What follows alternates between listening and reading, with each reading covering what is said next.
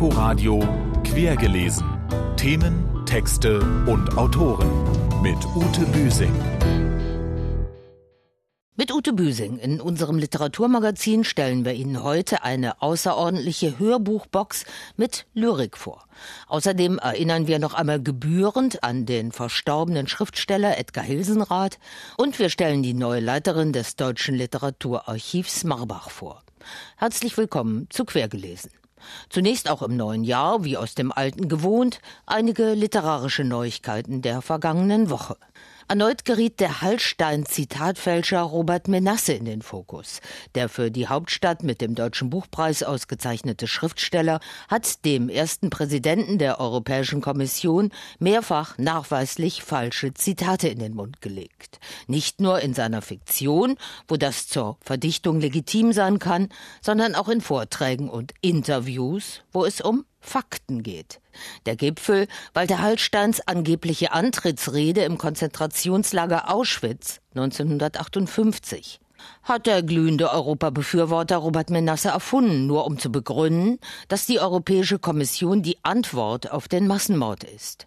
Ein unverzeihlicher Bluff.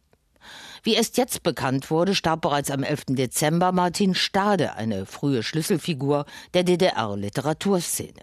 Der 87-Jährige war zuletzt in Vergessenheit geraten.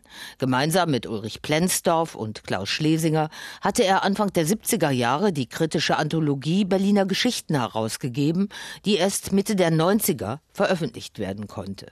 Sein historischer Roman Der König und sein Narr ist vor allem durch die Verfilmung von Frank Bayer bekannt geworden. Übrigens mit Götz George in der Titelrolle als König Friedrich Wilhelm I.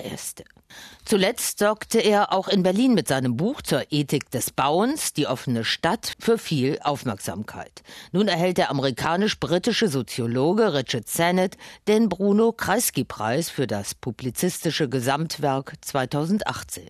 Geehrt wird damit einer, der in seinen Standardwerken den drängenden Fragen unserer Zeit nicht ausweicht, sondern Antworten sucht. Die offene Stadt ist bei Hansa Berlin erschienen. Das Berliner Zentrum für Literatur und Kulturforschung ist neues Mitglied der Leipzig-Gemeinschaft. Damit wird die überregionale Bedeutung anerkannt. Und damit wird das insgesamt 15. Leibniz-Institut in Berlin ab sofort zur Hälfte durch den Bund finanziert. Literaturwissenschaftlich geht es auch weiter. Er prägte eine Ära. Ulrich Raulf, seit 14 Jahren Direktor des Deutschen Literaturarchivs in Marbach, jetzt in den Ruhestand verabschiedet. Unter anderem fielen spektakuläre Erwerbungen wie das Manuskript von Walter Benjamins Berliner Kindheit um 1900 und der Briefe Kafkas an seine Schwester sowie die Übernahme der Archive von Surkamp und Insel in seiner Amtszeit. Im ebenfalls unter ihm eröffneten Literaturmuseum der Moderne verabschiedet er sich jetzt mit der Ausstellung Thomas Mann in Amerika. Die Kuratoren Ellen Strittmatter und Marc Wurich stellen Manns politische Poetik in den Mittelpunkt. Über den scheidenden Direktor und die neue Direktorin Sandra Richter, bisher Literaturwissenschaftlerin an der Universität Stuttgart, berichtet Natascha Freundl. Seit das Literaturmuseum der Moderne, ein tempelartiger Bau von David Chipperfield 2006 eröffnet wurde, haben Ulrich Raulf und seine Mitarbeiter hier und im Schiller Nationalmuseum gleich nebenan 39 Ausstellungen realisiert. Wir sind das Fornox der deutschen Literatur und teilweise eben auch der deutschen literarischen Kultur. Wir sammeln Originale, das war immer unser Anspruch, und wir stellen auch nur Originale aus. Von daher ist das immer sozusagen der Goldstandard. Der 68-jährige Kulturwissenschaftler und Publizist Raulf, ein Kenner A.B. Warburgs und des George-Kreises, war Feuilletonchef bei der FAZ und leitender Redakteur bei der Süddeutschen Zeitung, bevor er nach Marbach ging. Wir rechnen ja immer unsere Bestände nach grünen Kästen, nach den Archivkästen. Und wir hatten, bevor Surkamp-Insel kamen, hatten wir 30.000 grüne Kästen. Am nächsten Tag hatten wir 40.000. Sie lagern im labyrinthischen Keller des Hauses bei konstanten 18 Grad. Das Archiv von Cotta, dem Hausverlag von Schiller, Goethe oder Alexander von Humboldt, Handschriften des 20. Jahrhunderts von Benn, Hesse, Celan, Bachmann, Enzensberger und Handke. Mich fasziniert die Frage, wie aus einem Text ein Lied wird. Sei das eines der Romantik oder eines der 20er Jahre, wie aus einem Text eine Oper wird, ein Film, was dort entfällt, was vielleicht auch hinzukommt an neuen Welten und wie zuletzt aus einem Text ein Computerspiel wird und umgekehrt aus einem Computerspiel ein Text. Sandra Richter möchte die Autorinnen im Deutschen Literaturarchiv stärker in den Fokus rücken, aber auch den Fundus des Tons, der zum Teil schon auf der Webseite Dichterlesen.net zugänglich ist. Eine Ausstellung zur deutschen Literatur des Kolonialismus ist im Werden und 2020 steht eine große Hölderlin-Ausstellung ins Haus. Sicher wird Richter die Kooperationen des DLA über Länder und Fachgrenzen hinaus ausbauen aber das Haus hoffentlich auch für neue, jüngere Besucher öffnen. Ich hoffe, dass es gelingt, Besucher lesen zu lassen und zu fragen, wie lesen sie denn eigentlich? Mithilfe von Fragebögen, mithilfe vielleicht auch von experimentellen Methoden. Sagt Sandra Richter, neue Direktorin des Deutschen Literaturarchivs Marbach. Die Ausstellung zu Thomas Mann in Amerika ist dort bis zum 30. Juni zu sehen. America, center of equal daughters. So klang das Gedicht Amerika, als Walt Whitman, der Vater der amerikanischen Lyrik, es um 1889 in das Aufnahmegerät von Thomas Edison sprach. Und so klingt es heute in aufgefrischter Übersetzung, gelesen von Hans Zischler. Amerika, Mittelpunkt gleicher Töchter, gleicher Söhne, alle alle gleich lieb, erwachsen, nicht erwachsen, jung oder alt, stark, füllig, hübsch, standhaft, fähig, reich, beständig bei der Erde, bei Freiheit, Gesetz und Liebe. Die einzigartige Hörbuchbox The Poets Collection versammelt prägende englischsprachige Lyrik im Originalton und in deutscher Übersetzung. 94 Lyriker kommen in 194 Gedichten mit ihrer unverwechselbaren Vortragskunst, die sich an Stil und Sitten ihrer Zeit orientiert, zum Vortrag. Dichter aus der Frühzeit der Moderne, wie eben Walt Whitman, William Butler Yeats, Rudyard Kipling, stehen neben starken Frauen wie Dorothy Parker, Anne Sexton, Sylvia Plath und Anne Waldman. Lauschen wir der Grand Dame der spitzen Zunge, Dorothy Parker. Resume. Razors pain you, rivers are damp, acids stain you, and drugs cause cramp. Guns aren't lawful, nooses give, gas smells awful. You might as well live. Die Übersetzung besorgte und spricht Ulrike Dresner. Kurz und bündig. Klingen verletzen dich. Flüsse zeugen Dämpfe. Säuren ätzen dich. Und Pillen machen Krämpfe. Flinten sind illegal. Schlaufen nichts als finden. Gase riechen fatal. Lebe du allemal.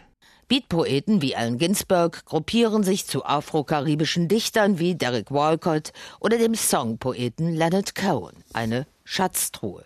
Herausgegeben haben die Poets Collection die Hörbuchlektorin Christiane Colerio und der frühere Hansa-Herausgeber Michael Krüger.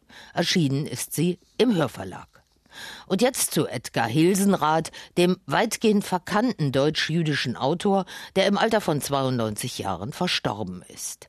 Er war einer der eigenwilligsten Chronisten der Vernichtung der Juden Europas, zugleich hellsichtiger Satiriker, wie in seinem internationalen Erfolgsroman Der Nazi und der Friseur. Als er 2004 mit dem Leon Feuchtwanger Preis ausgezeichnet wurde, habe ich ihn in seiner winzigen Berliner Einzimmerwohnung mit Schreibmaschine besucht. Zur Erinnerung an Edgar Helsenrath ein Auszug aus diesem Gespräch. Ich habe auch den Jakob Wassermann Preis und den Preis von der deutschen Wirtschaft, den Erich Nossack Preis und ich habe noch einige Preise. Aber Sie haben einmal auch beklagt, dass Ihnen einer fehlt, nämlich der Büchnerpreis. Die haben mich ganz vergessen, weiß nicht warum. Ich warte auf den Nobelpreis, aber die haben mich nicht auf der Liste. Ich habe keine Lobby dort. Von ihren Farsen, schwarzen Parabeln und realistischen Märchen wie dem Ghetto-Roman Nacht, der SS-Mördersatire, der Nazi und der Friseur und dem autobiografisch geprägten Immigrantenroman Bronskis Geständnis sind insgesamt etwa eine Million Auflage verkauft worden im In- und Ausland. Die breite Masse kennt mich nicht. Das sind Insider und Schriftsteller kennen mich und die Medien natürlich. Edgar Hilsenrath, Sie leben hier in Berlin-Friedenau, außerordentlich bescheiden. Alle Ihre Romane tippen Sie auf dieser Schreibmaschine, die da, glaube ich, auch steht. Dieses schwarze ja. Unikum. Das ist eine alte Groma. Alte Groma, ja. Was ist Chroma für ein Modell? Das ist eine österreichische Maschine, die gibt die gibt's gar nicht mehr. Die habe ich mal in New York von einem Immigranten gekauft und der hatte sie aus dem Jahre 35, glaube ich. Und ich tippe immer noch darauf. Gewohnheit. Und Sie tippen im Zwei-Fingersystem? Also ich konnte mal mit zehn Fingern, aber ich habe einen Schlaganfall gehabt vor zehn Jahren und habe verlernt. Jetzt tippe ich mit drei Fingern. Und das ist die Maschine, auf der Sie dann, als Sie aus Frankreich nach New York übergesiedelt sind, 1951 auch Ihren Ghetto-Roman Nacht begonnen haben. Also in Frankreich begonnen, aber in Amerika fertig gemacht. Ich habe in Amerika als Kellner gearbeitet, Nacht und habe am Tag geschrieben. Oder umgekehrt. Sie haben das damals, so kann man überall nachlesen, relativ schnell runtergeschrieben. Eigentlich alle Ihre Bücher. Also runtergeschrieben heißt jetzt nicht ungenau und unüberprüft, sondern in so einer Art Schreibrausch. Ich korrigiere überhaupt nicht, weil ich arbeite ohne Computer und tippe das gleich richtig in die Maschine rein ich formuliere das gleich richtig und druckreif. Sie lassen es auch eigentlich nicht zu, dass ein Lektor eingreift in Ihre Texte. Überhaupt nicht. Nee. Ich hasse Lektoren. Ich habe immer Ärger mit den Lektoren. Mich kann man nicht korrigieren. Ich habe einen ganz eigenwilligen Stil und wenn der Lektor sich da rein, mich macht das nur kaputt. Wie würden Sie denn Ihren ganz eigenwilligen Stil selber beschreiben? Also ich bin vor allen Dingen bedacht, ganz einfach zu schreiben, ohne Schachtelsätze vor allen Dingen. Und ich schreibe sehr präzise und gewissermaßen realistisch, obwohl meine Sachen grotesk sind. Es ist eine Mischung von grotesken Realismus und märchenhafter Form und Realität. Edgar Hilsenrath. Die Rechte an seinen Werken bzw. an der zehnbändigen Gesamtausgabe lagen zuletzt bei dem winzigen Berliner Verlag Eule der Minerva. Und jetzt zu einem professionellen Unruhestifter und Provokateur im Geiste französischer Salonkommunisten, zunehmend auf dem Übersprung zum rechten, zum populistischen Rand, Michel Houellebecq. Morgen erscheint sein neuer Roman Serotonin auf Deutsch. Um den wird ein großes Geheimnis gemacht. Zuletzt sorgte Bestsellerautor Welbeck mit Unterwerfung für Furore. Darin entwarf er ein von einem muslimischen Präsidenten regiertes Frankreich und führte schlaffe Intellektuelle vor, die sich dem Diktat des politischen Islam für finanzielle Vorteile willenlos unterwerfen. Das Buch erschien einen Tag vor dem Terroranschlag auf die Satirezeitschrift Charlie Hebdo mit Welbeck auf dem Titel. Die Theaterfassung ist gerade als brillantes Solo von Edgar Selge an der Berliner Volksbühne zu sehen. Auch in seinem neuen Roman provoziert Welbeck nun wieder und erscheint sich auch erneut als seherisch zu erweisen. Französische Zeitungen und Zeitschriften attestieren ihm unisono, die Gelbwesten-Proteste antizipiert und vorausgesehen zu haben. Verarmte ländliche Mittelständler, die aufbegehren, Straßen blockieren und dabei zu Tode kommen, stehen nämlich im Mittelpunkt von Serotonin. Globalisierungsverlierer, die wütend sind auf die Pariser Eliten. Der Held erneut ein versoffenes, sexgeiles Spiegelbild des Autors Wellbeck, der sich selbst zum Agronom ausbilden ließ, ist ein ebensolcher in die Normandie geflüchtete Agrarexperte, einer, der Antidepressiva mit dem titelgebenden Glückshormon Serotonin schluckt. Und der wie die Gelbwesten tickt, die Provinz verklärt und die Europäische Union in Bausch und Bogen verdammt. Es ist immerhin die führende bürgerliche französische Zeitung Le Monde, die meint, Welbeck finde mit diesem traurigen Roman endlich zur Literatur zurück. Todtraurig findet auch die deutsche Literaturkritikerin Iris Radisch von der Zeit den neuen antiliberalen, nationalistischen Welbeck. Normale Leser, die nicht in den Genuss von Vorausexemplaren kommen, dürfen sich ab morgen ein eigenes Bild machen. Dann erscheint Serotonin in der Übersetzung von Stefan Kleiner bei Dumont. Veranstaltungshinweise. Am Donnerstag, dem 10. Januar, stellt Gerasimos Bekas im literarischen Salon Britta Gansebohm in der Z-Bar seinen Debütroman Alle Guten waren tot vor.